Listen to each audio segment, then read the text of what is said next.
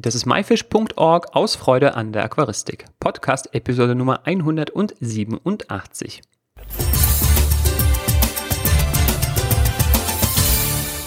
Hi, mein Name ist Joris Jutjajews und danke, dass du heute wieder dabei bist.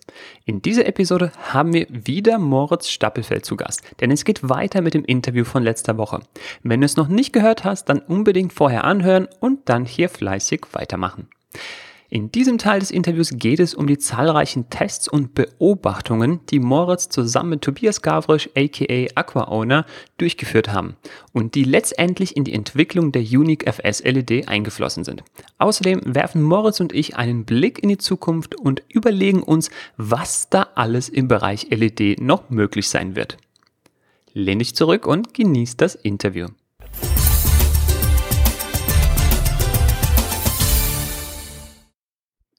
Ich weiß nicht, das ist so wie ein Sonnenaufgang. Die gucken wir uns ja auch immer gerne an in der Natur. Und wenn ich sehe, wie langsam das Licht über dem Aquarium aufgeht, wie das Aquarium sozusagen langsam zum Leben erwacht, äh, das ist auch so ein kleiner Moment der Freude. Und wenn man den einmal erlebt hat, dann, ähm, ja, dann will man den eigentlich auch nicht mehr missen. Ja. Ähm, ja. Wie gesagt, also das braucht man nicht unbedingt, eher dieses Soft-on, Soft-off, würde ich sagen, für die Tiere.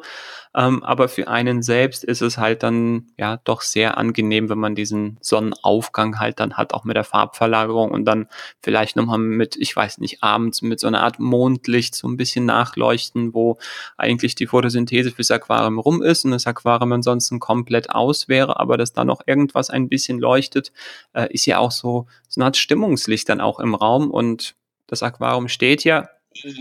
Ja, da möchte ich aber dann ganz gerne direkt reingrätschen, weil ähm, das ist einer der größten Fehler, die ich momentan gerade bei diesem Mondlicht sehe. Ähm, wir gehen immer davon aus, Mondlicht ist so, dass ich den Mond sehen kann. Also ich will im Aquarium sehen, dass das Mondlicht an ist. Und das ist ein ganz, ganz großer Fehler, weil wir haben der Mond leuchtet in der Natur mit 0,2 Lux. Das heißt 0,2 Lumen pro Quadratmeter. Und wenn ich das auf ein Aquarium umrechne, dann ist das eine einzelne LED, die zu einem Zehntausendstel an ist, so ungefähr. Und das würde ungefähr die gleiche Lichtintensivität geben. Und beim Mondlicht sehe ich immer wieder ganz viele Leute, die blaue LEDs die Nacht auf fünf Prozent anhaben. Und das ist, ähm, gibt den Pflanzen Ruhe. Also lasst sie auch mal zur Ruhe kommen und verzichtet dann lieber auf das Mondlicht oder nehmt halt ein naturnahes Mondlicht im Bereich von 3000, 4000 Kelvin und dimmt das runter, am besten bis zu 0,1 Prozent so ungefähr oder 1 Prozent mhm. ähm, beim Vollmond. Ist es einiges ja, da, besser. Da muss ich dir auch recht geben. Und zwar finde ich das selber auch ein bisschen unnatürlich, wenn Aquarien dieses Mondlicht so ganz krass blau leuchten. Äh, das sieht irgendwie kalt und unnatürlich aus. Und eine der Leuchten, die ich hier habe, da kann ich die LEDs schon fast einzeln steuern. Und da habe ich mir immer wirklich nur eine einzelne oder zwei äh, weiße, vielleicht noch mit einer blauen mit dazu, um so ein bisschen die Farben zu mischen, halt angehabt über einem recht großen Aquarium. Also wirklich punktuell, also nicht flächig blau, sondern wirklich punktuell ja. So ganz, ganz kleines Licht, so als wäre da so eine Mini-Taschenlampe an, äh, wo wirklich wie so ein kleiner Spot dann an einer Stelle war. Und ich muss sagen, das sieht viel natürlicher aus, weil wenn man sich das Mondlicht anguckt oder wenn man nachts eine Belichtung macht äh, mit dem Mondlicht, äh, das ist dann wie tagsüber teilweise, wenn man so Vollmond hat oder wenn man besonders großen Mond hat, gibt es so ganz tolle äh, Bilder aus der Natur, so Fotografen nachts fotografieren mit Mondlicht und wirklich so zwei, drei Minuten lang belichten irgendwie ähm, dann wirkt die mhm. Natur wirklich so, als wäre das bei Tage. Und das ist nicht alles irgendwie so in Blau äh, eingefärbt oder sowas. Ähm, das ist, glaube ich, ja. so eine Assoziation, die man hat, aber viel natürlicher wäre einfach so ganz, ganz schwaches weißes Licht. Am besten 4000 Kelvin oder 3000 oder 4000 Kelvin. Mhm. Das ist ähm, halbwegs natürliches Mondlicht. Mhm. Moritz, kommen wir weiter und zwar ein ganz interessantes Thema und auch eine Frage, die ganz, ganz häufig gestellt wird, nämlich mit der Lebenserwartung von den LEDs. Ja, gerade interessant für die, die aktuell noch vielleicht keine LED haben, noch T5 haben und eben überlegen, in eine LED-Leuchte zu investieren. Äh, da wird auch äh, eine ganz große Lebenserwartung von den Herstellern versprochen. Ähm, wie sieht's denn aus mit dem Thema Lebenserwartung bei LEDs und vor allem ja, es gibt ja auch so eine Herstellergarantie. Äh, in Deutschland haben wir, glaube ich, gesetzlich zwei Jahre vorgeschrieben. Ähm, was passiert mit diesen LEDs so nach dieser Zeit? Wie lange funktionieren die? Also die Kennzahlen, die es dort gibt, ähm, sind, äh, normalerweise gibt es zwei verschiedene Größen. Ähm, 30.000 und 50.000 Stunden. Das ist das, was die Hersteller angeben. Und ähm, es ist nicht so, dass man sagt, ähm, die LED leuchtet jetzt 50.000 Stunden und dann ist sie aus. Ähm, das stimmt nicht. Also diese Lebenserwartung mit 30.000, 50.000 Stunden ähm, gibt an, wie lange kann eine LED leuchten, bevor sie äh, unter 85 Prozent der Helligkeit sinkt. Also äh, wenn eine LED jetzt nach 50.000 Stunden noch 87 Prozent der Leuchtkraft hat, dann kann man sagen, sie hat über 50.000 Stunden Haltbarkeit. Ähm, und das ist bei den Herstellern, ich habe mich mit der Firma Samsung auf der Light Building in Frankfurt darüber unterhalten. Ähm, und die haben auch gesagt, die lassen die Lampen, also die LEDs, während des Produktionszyklus, während der Entwicklung, lassen die die laufen und ähm, über eine über einen Langzeittest und aus diesem Langzeittest und den Messergebnissen aus diesem Langzeittest errechnen die die voraussichtliche Lebensdauer. Also sprich zum Beispiel, die lassen die jetzt 10.000 Stunden laufen. In diesen 10.000 Stunden baut die LED ein Prozent an Leuchtkraft ab. Dann können die hochrechnen über Erfahrungswerte und sowas, dass die nach 50.000 Stunden noch immer über 85 Prozent zum Beispiel ist. Und deswegen geben die ihre LEDs mit dieser ähm, ja, Beleuchtungs, äh, mit dieser Haltbarkeit an. Also keiner hat eine aktuelle LED 50.000 Stunden am Laufen gehabt und kann es deswegen sagen. Ähm, das sind alles errechnete theoretische ja, Werte. Um das nochmal so ein bisschen in Relation zu bringen, ähm, ich glaube, bei einem Aquarium wären diese 30.000 äh, Leuchtstunden vergleichbar mit fünf Jahren oder zehn Jahren Betriebsdauer. Ähm, und 50, 40, 50.000 Leuchtstunden wäre dann noch nochmals mehr. Also ich gehe jetzt von so acht Stunden oder zehn Stunden pro Tag aus, äh, mal so ganz grob überschlagen. Also das ist wirklich ein sehr langer Zeitraum. Und ja. äh, so lange kann man ja keine LED testen, weil bis dahin es dann schon, weiß ich nicht, ganz andere Technik gibt. Man muss das einfach äh, theoretisch hochrechnen.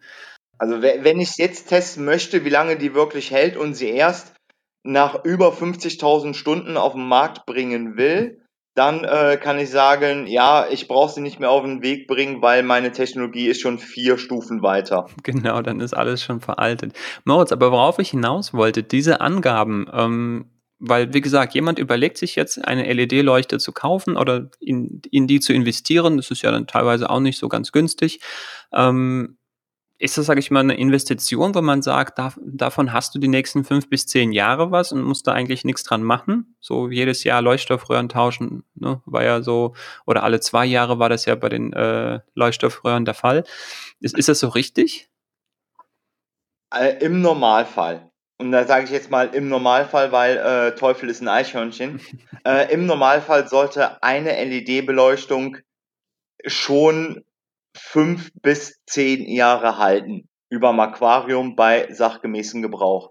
Ähm, es spielen natürlich Faktoren mit einer Rolle, wie zum Beispiel ähm, ist die LED äh, wasserdicht versiegelt, was macht das äh, die Versiegelung im Laufe des Jahres oder der Jahre? Wird die äh, Wasser ausgesetzt, also sprich einerseits Spritzwasser oder sonstiges, aber auch Verdunstungswasser. Ähm, können, kann das an die LEDs kommen oder kommt es an die LED? Ähm, fangen die Lötstellen beziehungsweise Verbindungsstellen an zu äh, korrosieren, also auf gut Deutsch zu rosten. Ähm, das sind alles Punkte, die damit reinspielen. Aber im Normalfall, also die LED an sich, hält ohne Probleme fünf bis zehn Jahre. Also ich habe hier selber noch LEDs, die habe ich ähm, mir als Beleuchtung gebastelt äh, und die sind jetzt mittlerweile seit sechs Jahren in Gebrauch und die wurden nicht pfleglich behandelt. Also da sieht man auch, dass die LED äh, so lange halten kann. Und die LEDs, die ich mir momentan kaufe, da kann ich schon sagen, wenn ich eine vernünftige LED kaufe, die auch, ähm, ja, ich sage mal, eine bestimmte Haltbarkeit voraussetzt von 50.000 Stunden zum Beispiel, dann ähm, kann ich auch damit rechnen, dass ich die nächsten 5, 6, 7 Jahre keine Extrakosten habe. Ähm, wenn ich natürlich zu eBay hingehe und sage von wegen, ich nehme mir die äh, super helle Ultra-LED, die das Beste auf der Welt ist, ähm, für 2,50 Euro mit 50.000 Lumen, dann äh, kann es gut passieren, dass das nicht die allerbesten LEDs sind. Und dann kann auch sein, dass die auch mal kaputt gehen. Aber ich glaube, da muss man auch darauf achten, dass das ein gutes Produkt ist von einem Hersteller, der ähm, ja da auch die Dinger so verbaut, dass die auch lange halten. Und da sind wir auch beim Punkt der Herstellergarantie. Ähm, ja, was, was passiert jetzt eigentlich dann? Also die geht ja, wie du vorher erklärt hast, die geht ja nach diesen 50.000 50 Stunden ja nicht einfach aus, sondern die hat dann einfach eventuell einfach nur ein bisschen weniger Leistung. Das heißt, theoretisch könnten die LED-Chips oder die LED-Leuchten ewig brennen, nur dann mit immer weiter geringerer. Ab, mit immer weiter abnehmender Helligkeit, genau. Also es kann sein, dass eine LED 30.000 Stunden äh, Haltbarkeit angegeben hat und trotzdem 70.000 Stunden hält. Ja. Dann eben wie bei einer Leuchtstoffröhre nach zwei Jahren, äh, dass sie halt merklich an Helligkeit abgenommen hat und getauscht werden müsste.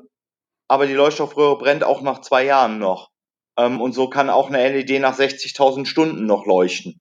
Ja, und dass man dann nichts an der machen kann oder sowas häufig, weil das äh, fest verbaut ist, ähm, das macht nichts, glaube ich, weil, sage ich mal, über diese Zeit man eben auch, ja, weiß ich nicht, keine Ersatzleuchtteile dann ständig verwendet hat. Und dann ist es einfach wie mit einem Computer oder mit einem Smartphone, der nach fünf Jahren oder zehn Jahren dann einfach, ja, weiß ich nicht, dann ausgedient hat. Genau. Also ja. ich sage jetzt mal einfach, ähm, wenn ich zurückblicke, fünf Jahre zurückblicke, wo die LED-Entwicklung zu diesem Zeitpunkt war. Ähm, damals hatten wir LEDs, die haben zu die allerbesten weißen LEDs haben um die 120, 130 Lumen pro Watt gehabt. Mittlerweile hat eine durchschnittliche LED 160 Lumen pro Watt. Wir äh, kommen momentan in einen Bereich rein, wo wir sagen, 200, 210 Lumen pro Watt sind ohne weiteres möglich. Und das wird auch die Zukunft sein, dass wir äh, immer effizienter werden bei den LEDs. Und ich bin gespannt, wo die Grenze ist. Also ob sie jetzt bei 300 oder bei 400 Lumen pro Watt ist. Aber nach äh, fünf Jahren oder zehn Jahren, die ich eine LED überm Aquarium habe, ähm, ist einfach, glaube ich, die Zeit angekommen, einen Generationenwechsel in der Beleuchtungstechnik zu machen und nicht zu sagen, ich tausche die LED, weil äh, ich das gleiche Modell wieder haben möchte, nur in heller. Ich, ich, glaube, wir haben vor zehn Jahren auch ganz andere T5-Leuchten äh, benutzt als heutzutage. Äh, da haben ja. wir ja auch geupgradet irgendwie. So, dann kommen wir jetzt auch gleich äh, zur nächsten Frage und so ein bisschen äh, runden wir die Geschichte ab, weil wir machen jetzt schon ziemlich lange das Interview. Ähm, was erwartet uns denn in Zukunft beim Thema LED? Kannst du uns da eine kleine Prognose geben? Schwer zu sagen. Also, ähm, was ich definitiv glaube, ähm, ist die LED-Technik an sich, die wird sich weiterentwickeln. Ähm, also sprich, wir kriegen effizientere äh, Leuchtmittel, mit denen wir äh, experimentieren können. Ähm, ich glaube allerdings auch, dass immer mehr Wert von den Herstellern darauf gegeben wird, ähm, die Farbwiedergabe zu optimieren. Also wir haben immer, es kommen jetzt immer mehr äh, RGB-LEDs auf den Markt und ähm, ja, ich sag mal, RGB ist das eine, WRGB ist das andere. Es kommen spezielle Chips auf den Markt, die halt ähm, bestimmte Lichtfarben äh, hervorheben, also speziell optimiertes Phosphor quasi äh, für die Aquaristik. Dieser Bereich wird weitergehen. Es werden mehr Händler auf den Markt kommen, beziehungsweise auf dem Markt Produkte etablieren, die halt nicht nur weiße LEDs haben, die nicht nur RGB-LEDs haben, sondern ähm, wie jetzt schon die ersten Hersteller auf dem Markt sind, wird auch in Zukunft viel, viel mehr verschiedene LEDs verbaut werden und in dem Bereich halt nochmal ähm, das Spektrum erweitert und die Farbwiedergabe erweitert. Das glaube ich sehr stark. Ja. Ähm, ich weiß nicht, ob wir das Thema schon angesprochen haben, aber ich glaube, also das ist meine Vorhersage, um das einfach nochmal zu ergänzen, so Thema Smart Home, äh, so diese Einbindung, sage ich mal, in, ja, sei es in, in, weiß ich nicht, so mit diesem Sprachassistenten, ich darf den Namen jetzt nicht sagen, sonst springt mein Handy an. Ähm, aber sowas zum Beispiel, dass sowas auch irgendwie mehr Einzug halten wird, glaube ich. Ich glaube, dass ähm, das vor allen Dingen im Bereich der Aquarienüberwachung ähm, eine Rolle spielen wird in den nächsten Jahren. Also ich glaube mhm. nicht, dass die Lichtsteuerung ähm, dahin gehen wird, weil ich sage mal, ähm, ich ja doch eigentlich mehr oder weniger einen Tagesverlauf fest in der Lampe programmiert habe. Und wenn ich jetzt sagen würde, äh, Marie-Louisa, mach mein Aquarium auf 50 Prozent, mache es auf 51, 52, 53. Ich möchte ja keinen manuellen Sonnenaufgang dem durchsagen. Ähm, da glaube ich nicht, aber dass ich zum Beispiel von unterwegs auf mein Aquarium zugreifen kann oder auch, dass ich äh, gesagt bekomme, dein Filter ist ausgefallen, schau mal bitte nach deinem Aquarium. Ähm, diese Überwachung, die könnte in nächsten Jahren auch mit Google, mit Apple, mit speziellen Systemen eventuell hinzukommen. Ja. Ob das dann wirklich noch äh, etwas ist, was man braucht oder nicht, ähm, die Nerds unter uns wird's freuen, sage ich jetzt einfach mal.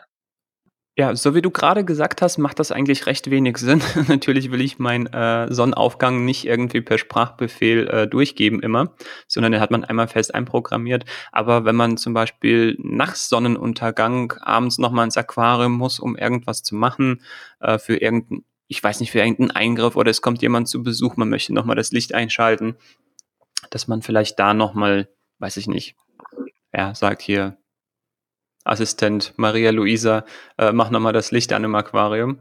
Ähm, Moritz, jetzt haben wir so lange über das Thema LED gesprochen und du hast ja anfangs erwähnt, dass du ja eine eigene Firma hast und auch äh, LEDs zuerst im Do-it-yourself-Bereich äh, angeboten hast, entwickelt hast und jetzt mehr quasi zu fertigen Lampen rübergegangen ist. Und ja, es ist ja kein Geheimnis. Wir hatten ja mit Tobias äh, Gavrisch, Aqua Owner, auch schon darüber gesprochen, über die Unique FS, die ihr auch so ein bisschen zusammen entwickelt habt oder wo er dir behilflich war. Und du hast auch die Testmessung schon angesprochen.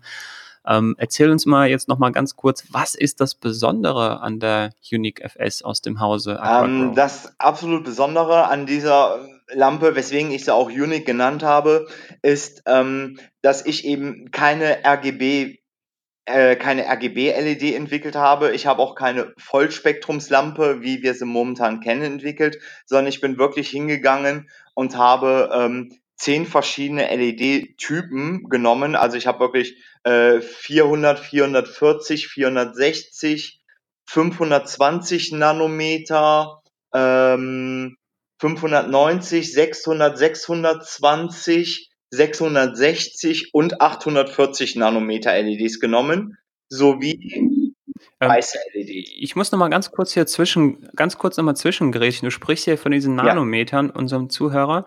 Ähm, für, für was stehen diese Nanometer? Ich glaube, das sind doch die Farben in diesem Farbspektrum, ne? Ja, eigentlich ist es, es ist die Wellenlänge. Also die Wellenlänge, in der genau. äh, die LED quasi ihr Licht absondert. Ähm, 400 Nanometer sind UV-nah, also fast lila scheint das für uns.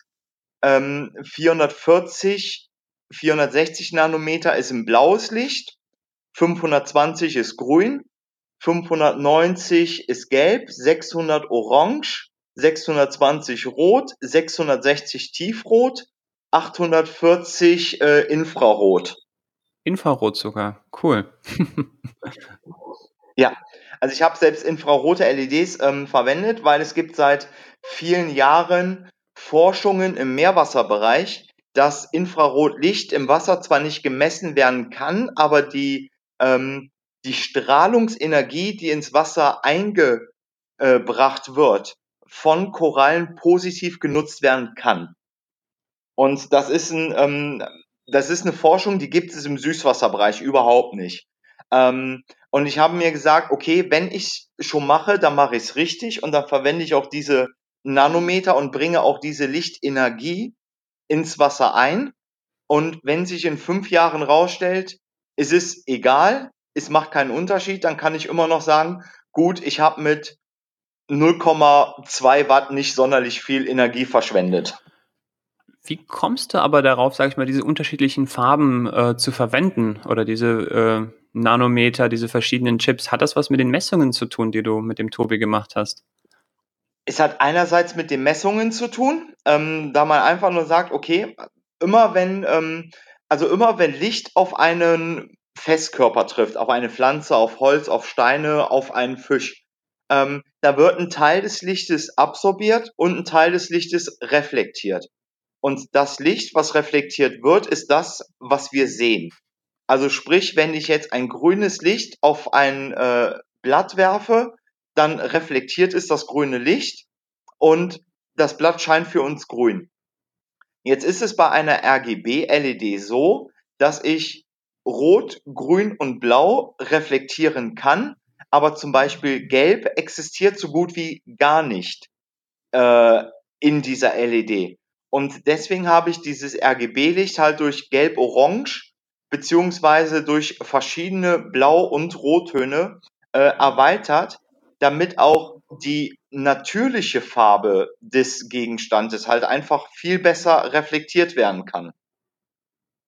Also da geht es wirklich rein darum, dass ich zum Beispiel nicht einen Rotton habe, sondern zwei verschiedene Rottöne habe. Mhm. Und das ist jetzt auch für das Pflanzenwachstum entscheidend oder ist es primär für die Optik? Es ist ähm, primär für beides, müsste ich sagen. Also es ist gleichermaßen geeignet. Ähm, wenn ich sage jetzt zum Beispiel die, ähm, ja, wiederum ähm, die photosynthetisch aktive Strahlung, also ähm, das, was Pflanzen brauchen, um Photosynthese betreiben zu können, dann habe ich dieses Licht im Bereich von ähm, knappen 430 bis 470 Nanometer und von knappen 600 bis 680 Nanometer. Also da ist da, wo Pflanzen Photosynthese betreiben können. Und wenn ich halt nicht nur den 620 Nanometer zur Verfügung stelle, sondern 620 und 660, können sie natürlich äh, mehr, äh, mehr Foto, äh, haben mehr Licht zur Verfügung im gesamten Bereich, wo sie äh, Photosynthese betreiben können. Also sprich Chlorophyll A, Chlorophyll B und äh, einige Beta-Carotine. Die werden halt besser versorgt, wenn ich ein größeres, ein weiteres Spektrum habe. Ähm, auf der anderen Seite aber ganz klar für, auch für den Benutzer dass man den Unterschied sieht, ob ich jetzt eine rote LED mit 620 habe oder zwei rote LEDs mit 620 und 660, das sieht man in der Farbwiedergabe. Also man sieht, dass es verschiedene Rottöne sind. Ja. Ich vergleiche das jetzt auch mal ganz gerne vielleicht auch mit etwas anderem, was den meisten bekannt sein sollte, so aus dem Alltäglichen. Man hat zum Beispiel Smartphones mit oder Bildschirme oder Computer mit so Retina-Displays, die eine besonders hohe Auflösung haben, die besonders farbenfroh und so weiter erscheinen, ähm, da macht das, weiß ich nicht, das, das Kinoerlebnis dann ja auch irgendwie viel mehr Spaß. Und genauso ist es dann über dem Aquarium. Jetzt klar, der Schritt von der rein weißen zu einer, zum RGB-Licht ist auf jeden Fall äh, gigantisch, würde ich sagen. Ja, und dann vom reinem RGB-Licht hin zu, ja, ich weiß nicht, jetzt so nicht nur die drei LEDs, rot, gelb, äh, grün, blau, meine ich rot, grün, rot, blau. Grün, blau. Ja, äh, zu zehn verschiedenen, also mit den ganzen Zwischenstufen, hat man ein noch viel farbenprächtigeres ähm, ja, Erlebnis ja, oder das Erscheinungsbild ja. vom eigenen Aquarium und da kann man wahrscheinlich äh, die Pflanzen, die man jahrelang kennt, die Tiere, äh, förmlich oder wortwörtlich in ganz neuem Licht erkennen oder entdecken. Ja, Definitiv. Ja. Also wir konnten sagen, wo wir ähm, eine, eine andere LED ähm, über dem Aquarium hatten und quasi an einem Stein, der war grau. Und dann haben wir äh, die andere LED, also die Unique FS drüber gepackt und wir haben rausgefunden, der Stein ist nicht nur grau, er hat drei, vier verschiedene Grautöne und ganz feine, leuchtend weiße Adern drin. Also da sieht man schon einen Unterschied zwischen einer äh, RGB-LED und äh, der Unique FS, dass da nochmal eine, eine Schippe an Farbwiedergabe oder Differenzierung der einzelnen Farbnuancen äh, da ist. Sieht man allerdings nur, wenn man es vergleicht oder halt, wenn man verschiedene LEDs kennt. Also ich sage mal, in, in Aquarium, äh, es ist immer sehr schwer, die Farbwiedergabe oder das zu erkennen, wenn man es nicht vergleicht.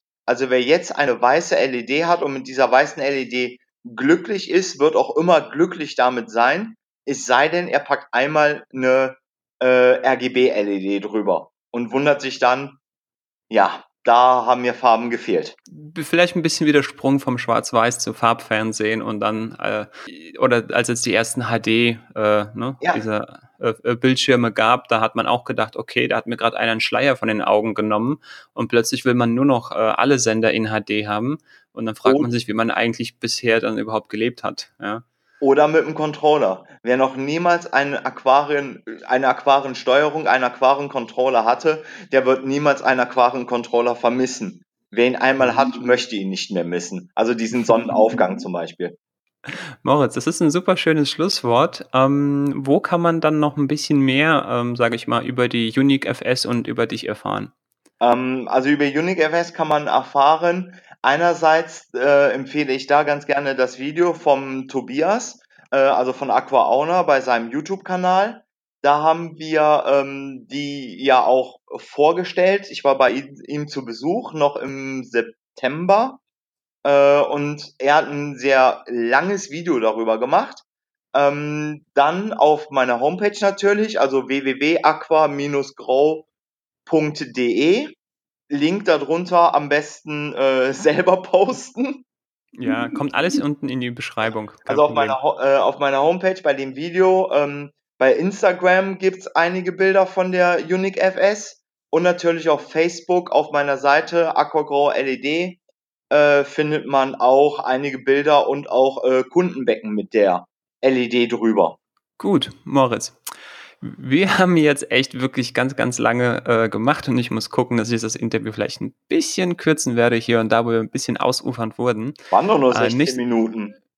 Ja, das ist jetzt hier im zweiten Teil. Wir wurden nämlich zwischendrin unterbrochen. Da gab es eine technische Störung und hat die Technik auch schon gesagt, hier äh, müssen wir hier auf die Bremse treten. Moritz, ich danke dir wirklich vielmals für dieses super interessante Interview. Ich habe selber eine ganze Menge gelernt. Ähm, ich bin mir ganz sicher, unsere Zuhörer auch. Also nochmal vielen, vielen Dank für deine Zeit und weiterhin alles Gute mit AquaGrow und der Unique FS. Vielen, vielen Dank. Ich bedanke mich auch. War, äh, war absolut cool und ich glaube, das war sogar das längste Gespräch zwischen uns beiden. das war das zweite Gespräch. Stimmt, und das erste war sehr kurz. Aber das war auf jeden Fall nicht das letzte Gespräch. Nein, auf gar keinen ähm, Fall. Also äh, ich möchte auf jeden Fall mal, dass wir uns irgendwie mal einen Abend auch mal zusammensetzen und ganz gemütlich plaudern. Ja, machen wir auf jeden Fall. Also Moritz, vielen Dank und einen schönen Tag noch. Danke, ciao. dir auch. Ciao, ciao.